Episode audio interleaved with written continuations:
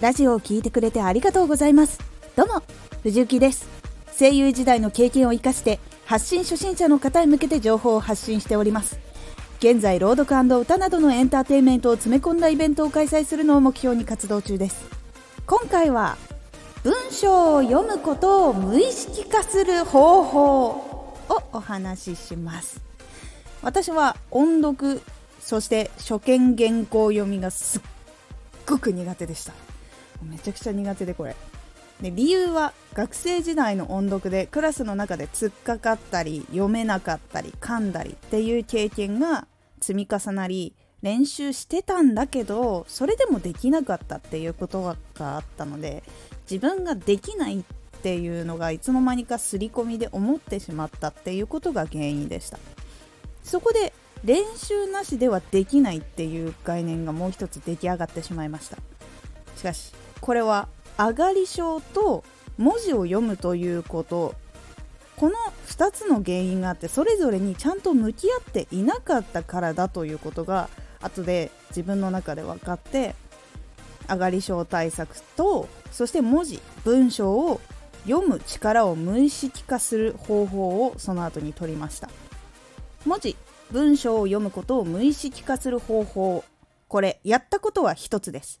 目に入った文字文章を口に出すです。私はひたすらこれをやり続けました。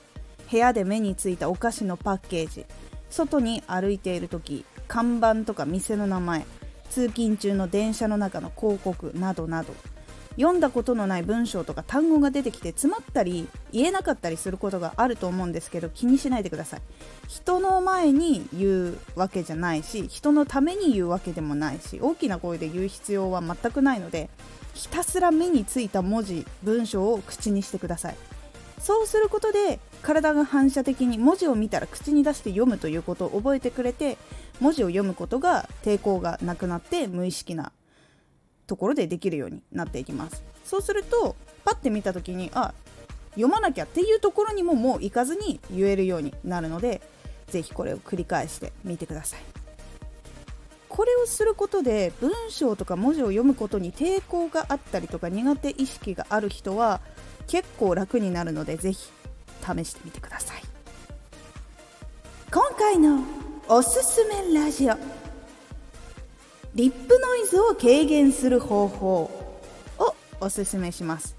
マイクにリップノイズが入ってしまうことが気になってしまう。直し方があるなら教えてほしいという方におすすめ。実際の現場でやっていたことなどをお伝えしているのでぜひ気になった方は概要欄の URL から聞いてみてください。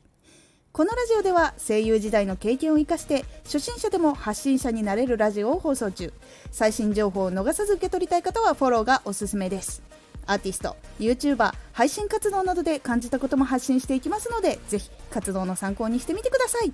ではまた。